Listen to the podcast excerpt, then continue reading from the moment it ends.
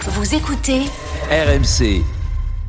J'étais euh, j'étais au stade, j'en sors là, c'est un peu la fête dans l'anse parce que c'était c'est une victoire hyper importante. T'as chicoté ou pas Ouais, on a chicoté bien sûr, mais euh, je vous avoue qu'on était un peu fébrile avant euh, avant le début du match parce qu'il nous manquait euh, les plus gros groupes de supporters et on s'est dit ça ça sentait le match piège.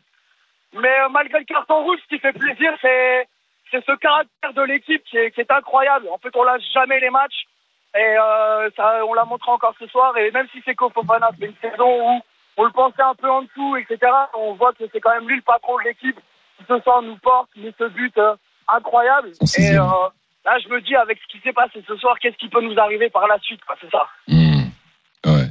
Euh, et justement, comment tu la vois la suite là maintenant?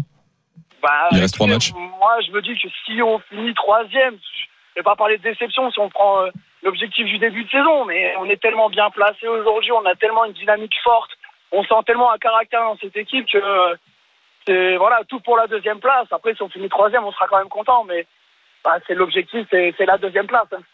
T'habites où Pierre? Moi, je suis dans, je suis à côté de Valenciennes, donc là, j'ai un peu de route pour rentrer, mais je suis abonné. Et tous les Bon. 15 jours, on vient, on vient au stade soutenir l'équipe.